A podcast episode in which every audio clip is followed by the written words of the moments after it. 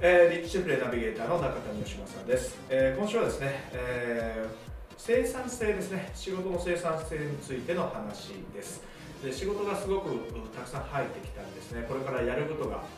多くなってくるとですね。どうしても効率的なノウハウですとかですね、えー、そういったアイディアっていうのを求めがちになるとは思うんですけども、えー、そういった視点ではないリッチならではですね。とてもその日本人の感性にもぴったりくる考え方になると思うんですけどもそういった視点を持って話してくれてますので、えー、ぜひ楽しみに聞いてください。それではどうぞ。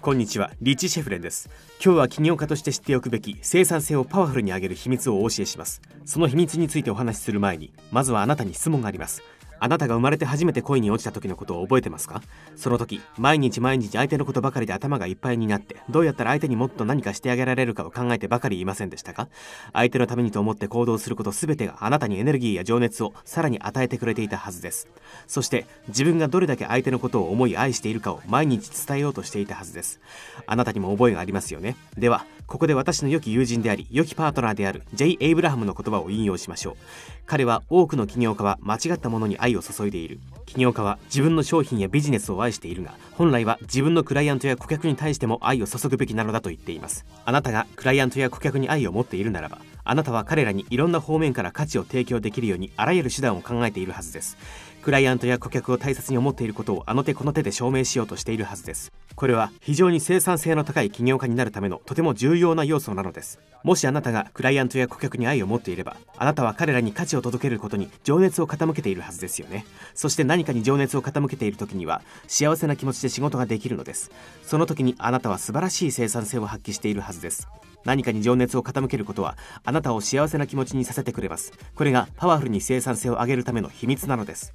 あなたが情熱を持って幸せな気持ちでいる時にはあなたは本当に効率よく充実して仕事ができるのです。では実際にはどのようにすればよいのでしょうか。まず最初に愛するという言葉は動詞つまり自分で起こすアクションだということを認識しましょう。自然発生的に起こることではありません。ということはあなたは好きな人を好きな時に好きなように愛することができるわけです。あなたのクライアントと顧客のことを考えましょう。あなたは彼らに価値を提供することに自分のビジネスライフを捧げているのです。今までにそんなことは考えたことがないかもしれませんが自分のクライアントや顧客のどの部分を愛せるか考えてみてください。彼らはどんな願望を持っているでしょうか？彼らはどんな偉業に挑戦しようとしているでしょうか？そしてそれをどのように活用すれば彼らに対して愛を感じるようになるでしょうか？愛を感じることができればあとは簡単です。あなたのやるべき仕事のリストタスクリストにクライアントや顧客に提供すべき価値を加えるのです。あなたがクライアントや顧客に価値を提供することがあなたのビジネスそのものなのです。つまりまとめるとこういうことです。まず最初にあなたがクライアントや顧客のどの部分が一番好きかを考えましょう。そしてあなたのやるべき仕事リストを見て考えてください。どうすればクライアントや顧客にあなたが彼らを尊重していること彼らに愛を持っていること